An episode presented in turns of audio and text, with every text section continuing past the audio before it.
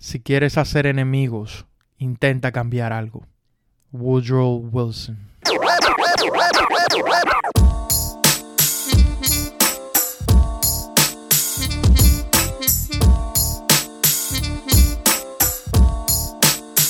Habemos Julio. Bienvenidos a este espacio, donde hablaremos de lo que a mí me dé la gana. Les habla Julio Santana y en esta primera temporada conversaremos de historia de los Estados Unidos. Acomódate, ponte a lavar los platos, a organizar la casa, hacer ejercicio, lo que sea, mientras viajamos por el tiempo. Bienvenido.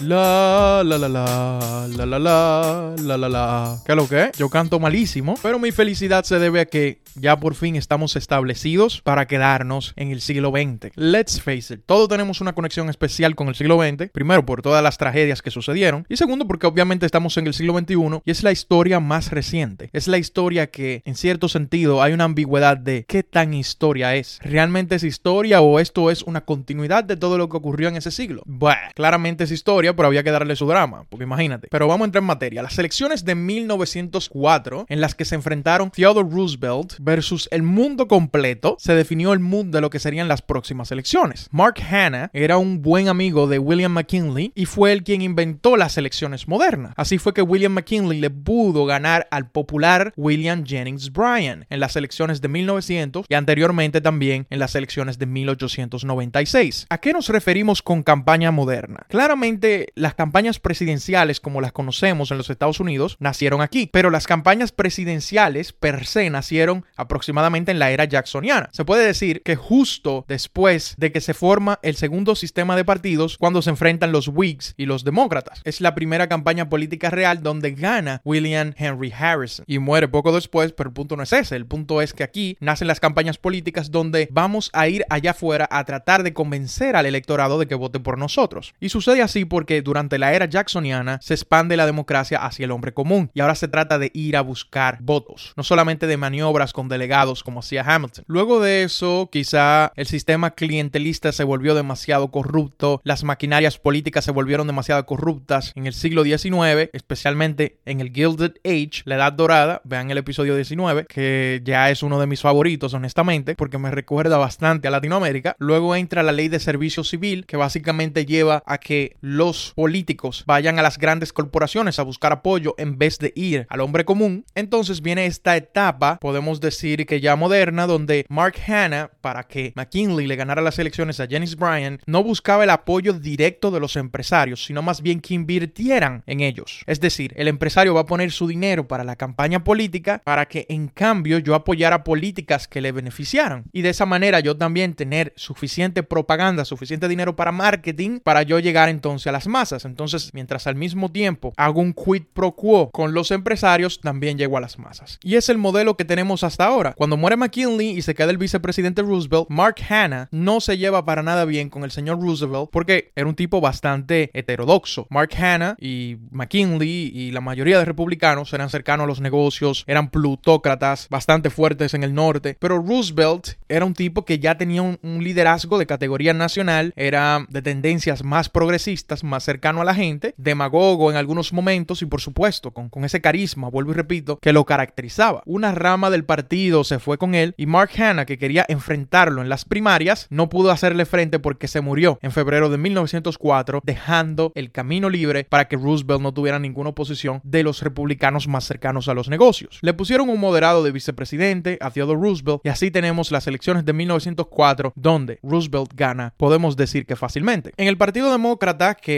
eran los derrotados, y usualmente los derrotados tienen que reinventarse, las cosas estaban más turbulentas. William Jennings Bryan había absorbido parte del discurso populista, pero perdió dos veces. Entonces no convencía tanto que absorber esos discursos podían conectar de la forma que quería Jennings Bryan que conectara. Había candidatos como William Randolph Hearst en las primarias para 1904, que era uno de esos grandes periodistas, no sé si recuerdan que junto con Pulitzer fueron los que hicieron que hubiera una razón de guerra y un apoyo popular para la guerra guerra hispano-estadounidense. Cleveland también participó en esas primarias, pero Cleveland ya estaba viejo y enfermo. También estaba uno que se llamaba Alton B. Parker, interesante. En total había como 10 candidatos. Y podemos decir que entre todos estos candidatos habían dos o tres facciones. La de Jennings Bryan, que se trataba de aquellos que estaban más cercanos al conservadurismo social, porque Jennings Bryan era del pueblo, bastante religioso, bastante rural, ¿no? Pero con esos discursos populistas de ayudar a los granjeros con ciertas políticas. Los Bourbon Democrats, que eran los liberales clásicos de Cleveland y compañía, y los conservadores sureños, que principalmente apelaban al asunto del Jim Crow y de la raza, el legado demócrata, ¿no? Desde antes de la guerra civil. Entonces teníamos estas tres ramas, tenemos ese dinamismo. Entre todas esas facciones hay una que no cabe bien y que se desarrolló más en el Partido Republicano, que era la rama progresista, representada en el Partido Republicano por Theodore Roosevelt, pero representada aquí por el periodista o el empresario del periodismo William Randolph Hearst. O Hearst. Déjame buscarlo en Google Translate. ¿Cómo la vaina? William Randolph Hearst. Es Hearst, no es Hearst. Anyway, es la misma vaina. Al final el candidato es Alton B. Parker, pero, y ya ustedes lo saben, no hay spoiler, Roosevelt gana las elecciones. Y sabemos qué fue de su gobierno por el episodio 20 y el episodio 21. Pero él en campaña prometió que no iba a ir de nuevo, que no se iba a reelegir. Entonces en 1908 tenemos que buscar un sucesor. Y Roosevelt, que de cara al electorado era el líder indiscutible del Partido Republicano, pero internamente no lo era, quería buscar un sucesor de sus políticas y dejar al Partido Republicano en buenas manos para que los grandes plutócratas, los más cercanos al empresariado, no lo cogieran de nuevo. Y encontró ese sucesor en su amigo William Howard Taft, un político de carrera más conservador que él, o más bien no diríamos que político, porque su sueño era ser juez de la Suprema Corte de Justicia y lo consiguió y de hecho fue juez jefe de la Suprema Corte de Justicia más adelante en los años 20 y es el único presidente de los Estados Unidos que ha sido presidente pero también ha sido juez de la Suprema Corte de Justicia y muchos conservadores entraron a lo que era la contienda, pero al final Taft se impuso y esta vez el candidato en 1908 era de nuevo William Jennings Bryan. Por tercera vez, William Jennings Bryan, que era un gran orador, pierde las elecciones, esta vez con el tímido o contra el tímido, no tan carismático, William Howard Taft. Algo interesante de las elecciones de 1908. Y bueno, todas estas elecciones es importante destacar que participan pequeños partidos, pero se me hace difícil hablar de todos estos pequeños partidos. Por eso yo quisiera hacer una historia política de los Estados Unidos luego, ¿no? Como su propia temporada, porque es difícil incluir todos esos detalles, pero me parece que es esencial incluir a Eugene Debs, que es el histórico socialista que incluso cayó preso. Es importante saberlo. O sea, hubo represión en contra de los socialistas en los Estados Unidos y este era un socialista democrático, no un socialista que quería nada por las armas. Dirán algunos representantes de la derecha que todos los socialistas son violentos, pero esas son discusiones ideológicas. El punto es que este tipo, Eugene Debs, participó en las elecciones de 1908. William Jennings Bryan, a pesar de perder una tercera vez, es uno de los personajes más importantes de la historia de los Estados Unidos. Uno de los oradores más importantes también el Cross of Gold speech que él dio, hablando sobre cómo se carga una cruz de oro, refiriéndose al dinero que solamente estaba basado en el patrón oro y apelando al bimentalismo. O sea, este tipo que hizo esa analogía y ese gran discurso compelling perdió tres veces. Todo el mundo pensaba, luego de las elecciones de 1908, que Taft iba a ser un títere de Roosevelt. Y al final, Taft se fue más lejos en términos de leyes antimonopolios, porque era un tipo antimonopolios, pero no sabía negociar con los grandes negocios. Roosevelt tenía la capacidad de primero ir a los grandes negocios y decirle, oye, pero ustedes se están pasando, tienen que bajar el 55. Pero en el caso de Taft no hacía esto, simplemente actuaba. El tipo era más administrador, más tecnócrata, más de carrera. Bajo Taft se permite la enmienda 16 que creaba el income tax. Antes de esto, los gobiernos no tenían la capacidad de tener grandes ingresos porque era inconstitucional, no lo decía la constitución, que se podía poner impuestos a los ingresos de las personas, pero se logró suficiente apoyo popular y suficiente apoyo congresual para tener income tax. Y esta enmienda la apoyó Taft, aunque no apoyó la enmienda 17, que era la que decía que los senadores debían elegirse por voto popular, porque cuando se hizo la constitución, los congresistas de la Cámara de Representantes se elegían por voto directo de la población, bueno, en ese entonces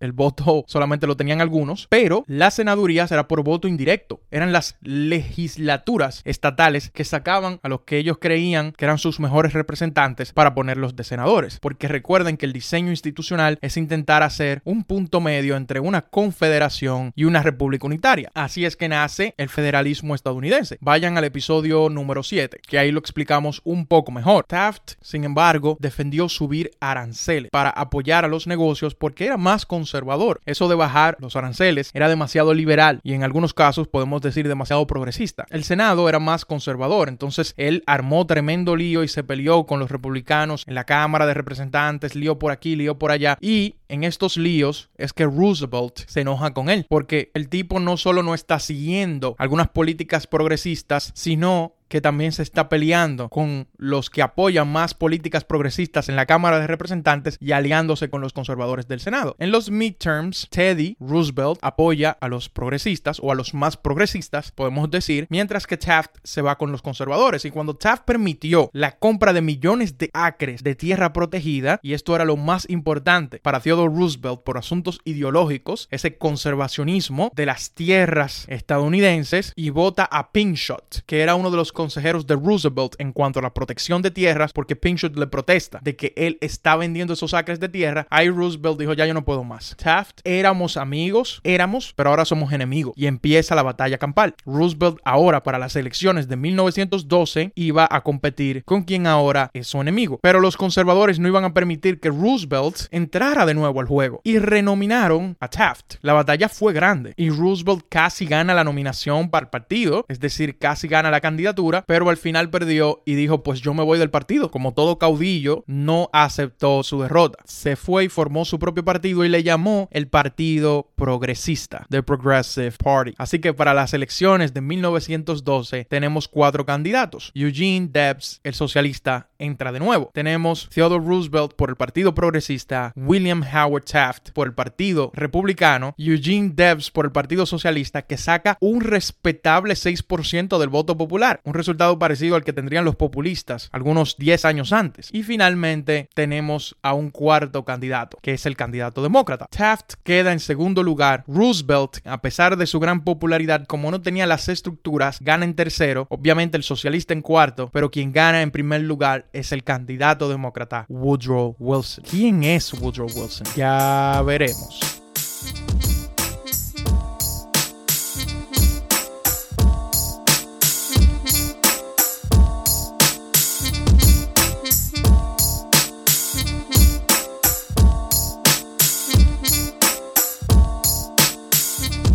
Wilson era un académico, era principalmente un historiador. De esos nuevos historiadores de Estados Unidos que romantizaron toda la expansión que tuvo el país y que, como Theodore Roosevelt, justificaba la expansión de la frontera, ¿no? Roosevelt también era un historiador, aunque menos académico que Wilson. Wilson, sin embargo, aparte de ser un historiador que romantizaba la expansión, también simpatizaba con la causa perdida, porque él era sureño, simpatizaba con esa caballerosidad sureña e idealizaba el y por ende simpatizaba con la idea de que la guerra civil en esencia no se trataba de esclavitud, sino más bien de los sureños defendiendo su modo de vida. En fin, explicamos de qué se trataba la causa perdida en el episodio 17, la reconstrucción. Wilson era un sureño, hijo de un pastor, hijo de Rabacucus, es el único presidente que nació en la Confederación, en los Estados Confederados de Estados Unidos, ese estado que existió de 1961 a 1965 y comenzó su carrera como académico y lo mencionamos cuando hablamos de administración pública porque en Estados Unidos él es uno de los fundadores de esa disciplina porque comienza a hablar de que se debe manejar el Estado con ciertas particularidades. Siendo joven comienza a hablar de esto. Estamos hablando de los 1880 y tantos. Se volvió abogado por un tiempo pero después dijo, mm, mm, no, no, realmente no, no es por ahí la vaina. Así que mejor se metió en la academia, es el único presidente que ha sido PhD en los Estados Unidos. En su carrera académica llegó a ser presidente de Princeton y su medida más infame como presidente de Princeton es que mientras otras Ivy League, como por ejemplo Harvard, estaban ya permitiendo que entraran negros, como por ejemplo el gran W.E.B. Du Bois, el señor Woodrow Wilson no permitió que en la Universidad de Princeton hubiera negros. Era pro-segregación, un sureño hecho y derecho. En su juventud era más conservador que en su vejez, algo que es raro de ver, era más racista también. A medida que fue envejeciendo, siguió siendo racista, siguió siendo sureño, pero comenzó a simpatizar con ciertas políticas progresistas y comenzó a formular su propia idea de lo que debía ser la posición de los Estados Unidos en el plano internacional. Se convirtió en gobernador de New Jersey luego de ser gobernador de Princeton y así es que llega a la convención demócrata de cara a las elecciones de 1912. Para estas elecciones, Taft traía su programa más conservador que se llamaba New Nationalism, el nuevo nacionalismo. Así que Woodrow Wilson venía con su programa New Freedom. Los demócratas tenían como estrategia al lanzar este candidato decirles, mira, esto es un outsider, es un tipo que no es el típico político, es un académico, es distinto y al mismo tiempo tiene ciertos tintes progresistas. Por consejo de Louis Brandeis, un judío progresista, diablo se pronunciará así, pero bueno, no voy a buscar Google Translate, un judío progresista que luego irá a la Suprema Corte de Justicia, el señor Woodrow Wilson comienza a enfocarse en el asunto de los monopolios. El mensaje más radical de Roosevelt es que las corporaciones debían ser reguladas porque las corporaciones se estaban excediendo. El mensaje de Wilson era decirles, no, no es un asunto de que las corporaciones se estén excediendo, es solamente un problema de los monopolios, es decir, le bajó al discurso y solamente se iba a enfocar en los monopolios, no en los negocios que tenían malas prácticas, no necesariamente en la protección a los consumidores, etcétera, etcétera. Así que era un progresismo, si se le puede llamar así, porque realmente nunca simpatizó con el movimiento progresista, mucho más moderado. Con este candidato moderado, cosmopolita, aunque racista y como dije, medianamente progresista, ganan las elecciones. Y desde el Gilded Age, desde Grover Cleveland, los demócratas no habían ganado una elección. Hay que entender eso. Hay que entender que los demócratas, luego de la guerra civil, luego de ser el partido derrotado de esa guerra maldita, solamente habían ganado elecciones con Grover Cleveland. Pero también a nivel congresual, entonces, ganan una mayoría. O sea, el asunto no solamente se dio a nivel presidencial, sino también a nivel congresual. Y entonces ya Woodrow Wilson tenía la plataforma para él poder comenzar a ejecutar reformas. Teddy Roosevelt definitivamente se volvió loco y ya más nunca volvió a ser el mismo porque hizo perder al Partido Republicano, se autodeslegitimó tratando de dividir el partido y bueno, no volvió. El partido, bueno, podemos decir que desapareció luego de ahí. Su partido, el Partido Progresista me refiero, porque era un partido que solamente estaba enfocado en tratar de ganar las elecciones a través de su figura, su caudillo. De hecho, Teddy vuelve a entrar al Partido Republicano a participar en otras contiendas, para que vean lo loco que estaba el tipo. Con el New Freedom también se bajaban un poquito los aranceles, montándose en el discurso populista, porque era importante dejar claro que los demócratas habían absorbido parte de estos discursos e iban a defender parte de estas causas populistas. La reforma del income tax que Roosevelt intentó pasar pero no pudo porque la Suprema Corte de Justicia había decidido que eso era ilegal y que luego se tuvo que sacar una enmienda constitucional para que se pudiera poner ese income tax, ese impuesto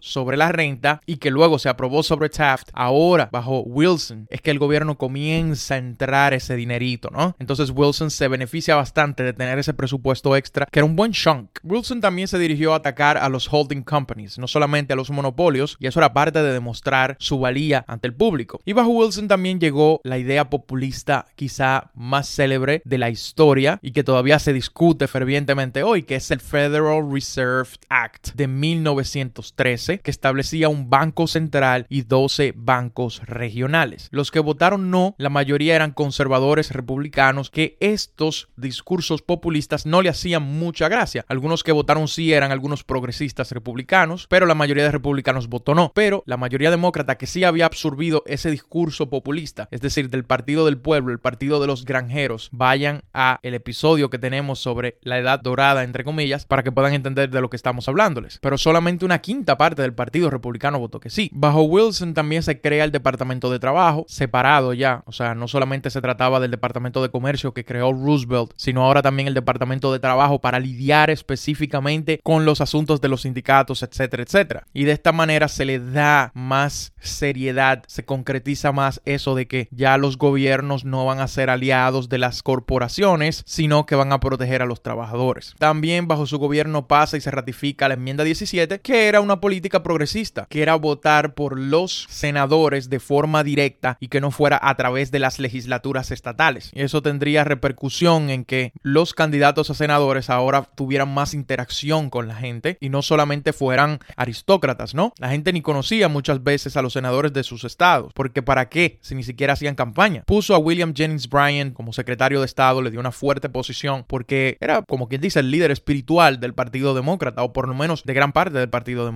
Y algo interesante es que reanuda la tradición oral del State of the Union. El reporte del Estado de la Unión se daba de forma escrita desde Jefferson, es decir, por los últimos ciento y pico de años. Washington lo dio oral, John Adams lo dio oral, Jefferson, que tenía la teoría de que no, eso, eso de, que el presidente se dé tanto bombo y tanta importancia, de que dando un discurso, eso como que no va, porque Jefferson veía el Ejecutivo de una forma más minimalista, entre comillas, ¿eh? porque hay bastante hipocresía con Jefferson y los jeffersonianos. Punto es que desde allí se daban reportes por escritos y entonces se reanuda aquí con Woodrow Wilson la tradición oral para politizar este discurso. Para 1916 ya, con Woodrow Wilson consolidado, el Partido Republicano se junta. El Partido Progresista sí se quedó vivo, no, no necesariamente se murió 100% con Roosevelt entrando de nuevo al Partido Republicano, pero moriría creo que un año después, en el 1917. Pero el punto es que Roosevelt entró a la convención republicana de nuevo. Era una convención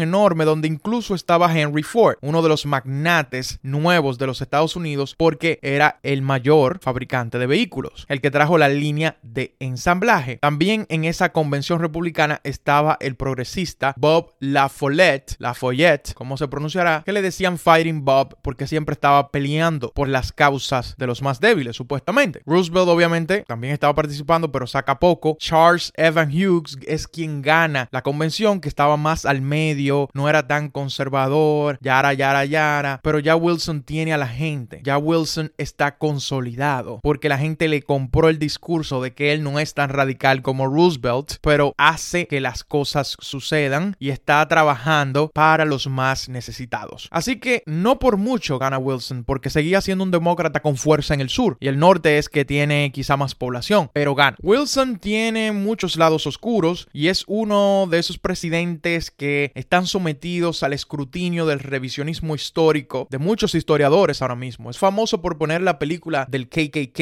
en la Casa Blanca, la película que se llamaba The Birth of a Nation, que ponía la causa sureña como heroica durante la guerra civil. Recuerden que Wilson era uno de los que creía en ese asunto de la causa perdida y pone al KKK como buenos. Era una ficcionalización. Es así que se dice. Tampoco sé. Hoy estoy como disléxico, no sé qué es lo que me pasa. Wilson dijo cosas muy buenas de la película y la película realmente es importantísima en la tradición estadounidense porque implementas técnicas de films cinematográficas que nunca antes se habían implementado y es pionera en ese sentido. Pero Wilson, mostrando su racismo, permitió que sus grandes oficiales, que sus grandes funcionarios implementaran la segregación en las oficinas gubernamentales, algo que se veía bastante mal y algo que los progresistas comenzaron a criticarle bastante. Quizá porque se sintieron legitimados, la gente del KKK renacen con más fuerza durante estos años. Esto es lo que se llama The Second KKK, porque gracias a la reconstrucción radical, gracias a los republicanos radicales, el KKK había casi desaparecido por completo. Solamente quedaban vestigios. Ahora vuelve y se redefine con muchísima más fuerza en estos años de Wilson. Y de aquí en adelante las relaciones raciales, o bueno, siempre fueron malas, pero de aquí en adelante se van a confrontar más porque ahora hay una población blanca en el norte que ya no solamente cree que la esclavitud debió ser abolida, sino también que cree y están convencidos de que el apartheid, de que la segregación es completamente inhumana. Por miedo a perder el voto progresista totalmente, Wilson tira el Adamson Act que pone 8 horas de trabajo, o mejor dicho, lo promueve, lo firma, esa ley. Pero 8 horas de trabajo no para todo el mundo, sino para solamente los trabajadores de ferrocarriles, que ahora mismo Biden está teniendo líos con los trabajadores de ferrocarriles y no le quiere subir el sueldo como se debe. Pero bueno, eso es actualidad, eso no es historia, solamente me acordé de eso mientras estamos hablando aquí. Cumpliendo otra demanda de los populistas, Wilson pasa el Federal Loan Act de 1916 que daba un crédito agrícola, algo que pedían los granjeros desde tiempos inmemorables, desde la segunda mitad del siglo XIX. También saca el Warehouse Act, la ley del almacén, que hacía realidad el plan radical, el plan loco de darle dinero por adelantado por los granos que se mantenían en almacenes a los granjeros. Si quieren escuchar más sobre estas propuestas populistas, de nuevo vayan al episodio 19, uno de mis episodios favoritos, The Gilded Age, la edad dorada, entre comillas. Wilson seguía una línea de romanticismo histórico parecida a la de Roosevelt en su política exterior, pero su romanticismo, su idealismo wilsoniano, como se le vendría a llamar, será mucho más pensado, mucho más sofisticado y de hecho va a tener un rol importante en la política internacional global por el siguiente siglo, hasta el día de hoy. Así de relevante es su idea, su romanticismo de la política internacional y del rol que debe de cumplir Estados Unidos y otros estados en ese escenario geopolítico. Actuó en consecuencia a esa línea de política internacional que tenía. Le dio a Filipinas la posibilidad de independizarse por presión de muchos sectores, incluyendo los progresistas, pero esto fue a regañadientes, muy a regañadientes. Envió tropas tanto a Haití como a la República Dominicana en un periodo de dos años, es decir, a dos países que están en la misma isla, disipó algunos problemas que había con los japoneses en el Pacífico, compró las Islas Vírgenes, se enfrentó a las realidades de la Revolución Mexicana de una manera muy frontal e injerencista, puso su marca en la Revolución Mexicana al deslegitimizar o al deslegitimar. Diablo, sigo disléxico. Tengo que ver una patilla, una vaina. Al presidente Huerta. Todo eso lo hizo especialmente entre los últimos dos años de su primer periodo y los primeros dos años de su segundo periodo. Pero desde 1914 en Europa había estallado una guerra, una guerra enorme, como lo había predicho Bismarck. Y también mantener el país neutral ante esa guerra, esa gran guerra le dio la victoria en 1916 ante los republicanos porque el lema de muchos y de su campaña era Kept us out of war. Nos mantuvo fuera de la guerra. Sin embargo, cuando gana su segundo periodo presidencial, traiciona esta consigna de campaña porque no iba a poder mantenerlos fuera de la guerra.